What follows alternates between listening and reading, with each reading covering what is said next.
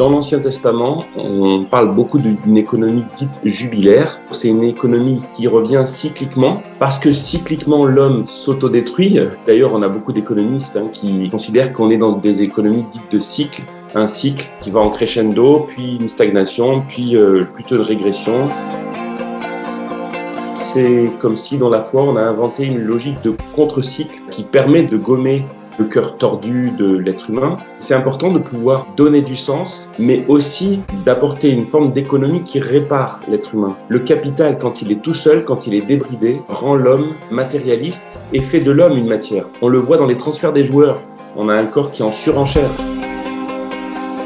on vide l'être humain de son sens et l'économie vient écraser, aliéner l'être humain. Et être un entrepreneur social, c'est essayer de générer de l'argent, bien sûr, pour pouvoir vivre, faire du bénéfice et une partie de ce bénéfice être utilisée comme une réparation.